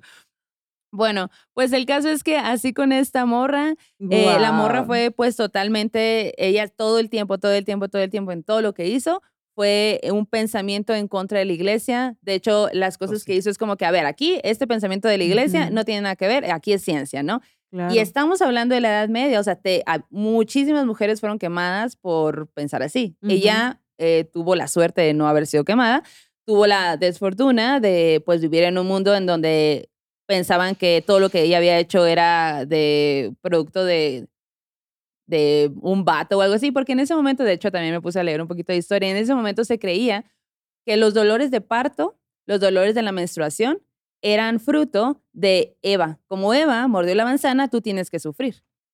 Y esta morra dice, eh, Era un eh, castigo, no ¿no? lo sé, Rick. Divino. no lo sé, Ajá. Rick. Entonces empieza a proponer cosas para que tú hagas como morra en la Edad Media para Claro. sufrir menos esos momentos. Ole, no. Entonces la morra, la neta, es que sí, muy rifada, muy rifada. Súper avanzada para su época. Sí, y pues ahí eh, como que también entra en el arte porque escribió libros, esos libros siguen aquí, o sea, siguen en este momento. Obviamente ya hay mucha investigación, hay mucha ciencia, hay cosas que... Pero la onda no es que haya hecho algo y se haya quedado para siempre, sino como que fue pionera, ¿no? Y de ahí otras, ujú. otras El simple hecho de que ella haya decidido estudiarlo ya es- está súper chingón, pues, ¿no? Ya iba a contracorriente en su época, pues. Y en ¿no? todo, o sea, Sí. y en, en estudiar, cuántas mujeres pudieron haber estado estudiando ahí, cuántas mujeres se pusieron a escribir y todo lo que implica, ¿no? Todo lo que Sí. implica ahora y todo lo Sí. que debió haber implicado en la Edad Media. Sí. Pues ahí, exacto. ahí les Ay, dejo. me Está encanta. increíble, no tenía idea. Mira, ahorita en el más allá donde anda, así de que a huevo. A huevo, una más soy que yo. de mí. 400 años olvidada, pero estoy de vuelta. Sí. claro. Mira, pleno 2023, ¿quién lo diría? ¿Quién lo diría? ¿Quién lo diría? No hay carros volando, pero mira, están hablando de mí. Oye, ¿no se sabe cómo se descubrió que había sido una mujer? Pues, de hecho, hay mucha intriga de su vida porque no hay mucha información porque son mu- Claro, no, y aparte- Ajá, y luego, pues, la, pusieron ahí, ajá, la enterraron y todo. Mm. Pero hay mucha gente eh, que está muy interesada en su vida. Entonces, hay ciertas cositas así como, ok, mucha gente dice que en este momento fue cuando eh, se, se volvió, volvió, pues, digamos, un nombre o acá. Mucha gente, de hecho, la intriga de cómo murió, la gente no lo sabe porque no hay tanto registro de muy eso. ajá. malinchesco, malinchesco, muy malinchesco, muy como la malinche, ¿no? Que pues de ella nunca se habló, ¿no? O sea, como que fue la gran Marina, ¿no? Fue como la gran conectora de ambos mundos. Y la, Y la ajá, y siglos ignoraron, y siglos ignorada. nunca claro. tuvo voz en realidad, Malinali, aunque ¿no? Malinali, ajá, ¿no? Y mucho se usaba el, ay, qué malinchista eres. Sí. No, y a la fecha No, mucho, muchas personas es como la gran traicionera, ¿no? Por Sí. eso, ajá, y dicen, güey, ya no usen ese término, no Es como- existe, güey, o sea, sí. estás No usándolo ese súper errado, ¿no? Eh, pero sí, o sea, y, e intentaron desaparecerla, incluso de ella ni se sabe dónde está enterrada con Mm. precisión, no se sabe dónde están sus restos, cómo murió, ¿no? Como que hay mucho misterio porque tan la ignoraron que pasó eso, pues, ¿no?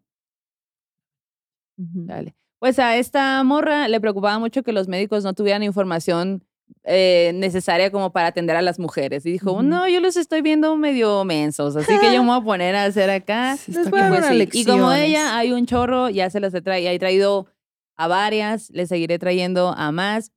Últimamente, bueno, pues siempre les hablo, hablo de arte, desde la vez pasada como que me metí en el tema de la ciencia, eh, que pues yo me siento muy inculta en esos caminos porque la neta, sí, definitivamente no son mis áreas, pero hay un chingo de gente bien Sí, interesante y de morras y, o sea, yo no me meto en temas de ciencia física, la, la, la, porque se me hace bien difícil, porque, o sea, jamás he estado en eso, como que el arte me va bien, eh, pero no mames, si es, un, si es algo tan difícil y luego tú todavía rifarte en el, en el ámbito en el que estás y aparte saber que son, pues de cierta forma, pues es un mundo de, de hombres, ¿no? Y entonces también tienes que pelear con eso y tus ideas. Sí. Y en la época que era un tema tabú, o sea, hablar No del manches, sí. sistema reproductivo, o, me- Ajá. o sea, ¿qué, qué me estás hablando? No. ¿A quién le importa? Diría, ¿no? Así como que, güey, pero pues ustedes sufren porque pues Eva, ¿no? Porque Porque- pecadoras. Ajá, porque pecadoras y pues brujas. Ajá, castigo divino. Ay, no, qué horror. Pero, pues, pero chéquense, por favor, chéquense, vayan su- por lo menos una vez al año a checar.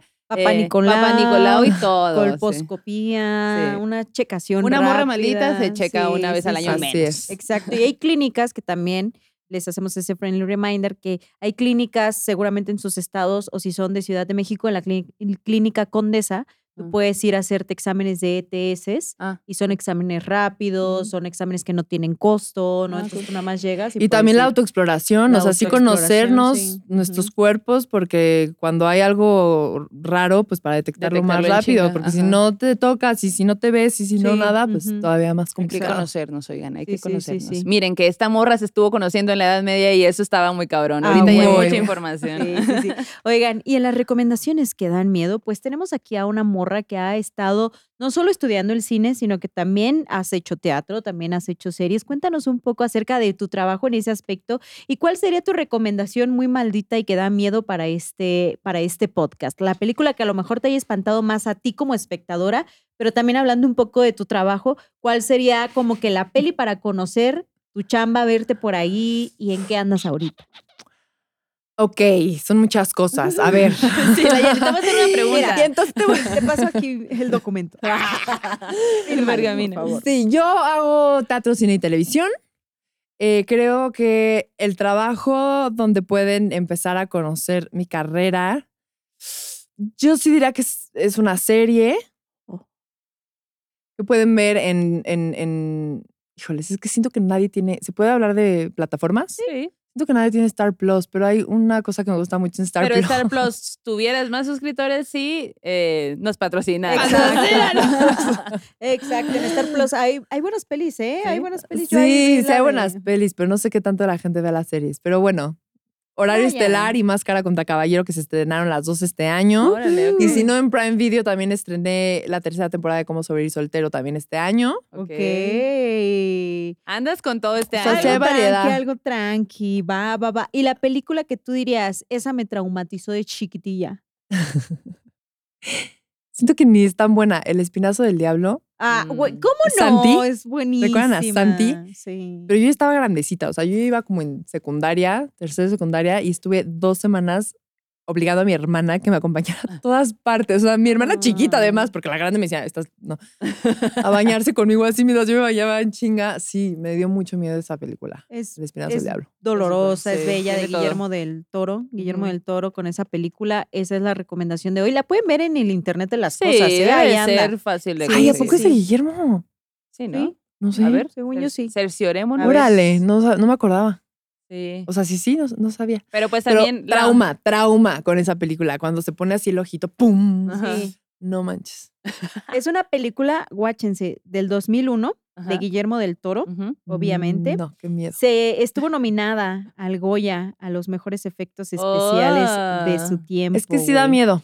Y fíjate que está bien loco porque es pues este lugar que es un orfanato, ¿no? Sí. Que donde pues hay niños que traen historias de vida terribles, muchos de ellos, o sea, creo que la mayoría ya no tiene papás, están ahí porque sus Y papás además, porque murieron. de- en la guerra. Está ocurriendo sí, la está, guerra. Está, ¿no? sí, sí, Ajá, está ocurriendo muy- la Yo guerra. no me acuerdo bien, pero está muy de miedo. Y llega este niño que empieza a ver cosas sobrenaturales en, en el lugar, en el orfanato, ¿no? Entonces, como que él está de que eso es real, eso no es real, y se sabe que hay un fantasma por allí. Santi. Santi. Uh. ¿Cómo te Pero, acuerdas tanto? ¿Cuál es? Es que la acabo ver, la cañona. acabo de ver. la acabo de ver. Ahora que estoy con la Mara veo muchas películas porque ella me obliga de que vamos a verla y yo está bien. Te dormida. yo siempre, ajá, tempranito veo pelis, pero con ella es más de que vente, vamos a sentarnos. Y yo, ok, ahí voy, me siento contigo, luego me duermo. Ay, no, pero sí está muy triste también, muy, muy triste la ¿A ti te película. dio miedo? Sí, sí me dio miedo. Ya, yo bueno. siempre disfruto las películas de terror, así de que me dejo llevar. Ya después vuelve mi yo consciente. De que Dice, eso no estuvo tan padre. Ajá, de que bueno, No, ya la voy a juzgar ahorita, pero mientras está pasando, la escena en la que lo ve y se ve como este efecto así, uf, No, no, no, no. no ya van a ver. ya Vayan a ver. verla y pónganlo acá en los comentarios. eh, si les gusta, si no les gusta, qué opinan. Sí. Eh, también si ven algo del trabajo de Pamela, pues ahí también Sí. nos dicen qué es lo que más les gustó. Y pues Pamela, muchas gracias por venir. Gracias por invitarme. La verdad es que está, está padre. Yo no soy de, de historias de terror, pero me aventé y lo disfruté muchísimo. Así que muchas Te gracias. vamos a mandar brujería sí, para sí. ver si algo te pasa próximamente. Y yo. Invítenme a jugar uno A la de- Ouija a la cuando Ouija". A la quieras, sí, Ouija, claro. sí, yo la superviso. Ah, yo de lejitos, porque a mí sí me da miedo Ah, eso. ¿sí? ¿Qué tal, qué tal que se me pega algo para Ah, yo siempre? pensé que eran Pues, entronas así las dos. imagínate. Bueno, si es, Pues un si es el diablo para guapo, pues. siempre. El diablo ya. guapo que Ajá. parezca. Sí, sí, sí, exacto. Oye, Muchas ¿cómo- gracias. ¿Cómo morras. te puede encontrar la gente? en- en Estoy redes? como arroba pam o h pam o pam almanza. Pamela Almanza, no sé Aquí lo van a ver en Pero- la pantalla. Lo van a ver acá en la pantalla. Recuerden seguirnos en todas las redes sociales como Morras Malditas. A mí me encuentran como Maldo Maldita. A mí como arroba la Yanis Mérida. Estamos, vamos a taguearla ahí en el Instagram de las cosas para que la sigan, vean su trabajo, nos sigan a nosotras también. Y recuerden que tenemos merch muy maldita. Muy maldita. en www.morrasmalditas.com. Es importante recordarles que este es el único sitio Ajá. por el que se vende la merch de morras, sean playeras, aretes, sea todo lo que se anuncia allí es lo que hay y ese es el único punto de, de venta virtual, digital. eh, y demás es en los espacios que estamos Maldo y yo, que anunciamos en nuestras redes sociales para que vayan y se hagan de su merch más maldita. Yes. Y pues bueno, suscríbanse a este canal, Ujú. denle campanita, coméntenos, compártanos con sus amigos, con sus enemigos, con sus novias, eh, con su abuelita, eh, a todo mundo. Sí. diga, eh, agarre el celular y suscriba a la, a, la, a la banda. Y pues gracias por estar acá esta noche. Cerramos el círculo. Vayan con su dios, diosa o ser de preferencia porque este aquelarre ha terminado. Hasta la próxima. Uh. Adiós. Bye. Bye. ¿Estás listo para convertir tus mejores ideas en un negocio en línea exitoso? Te presentamos Shopify. Tal vez no lo sabías, pero nuestro podcast More Than Mamis es un negocio y lo empezamos por supuesto para desahogarnos y hablar sobre la maternidad, no para convertirnos en expertas de ventas y del e-commerce. Así que sí, necesitábamos ayuda para vender nuestro merch y poner en marcha nuestra tienda. ¿Y cómo suena con Shopify?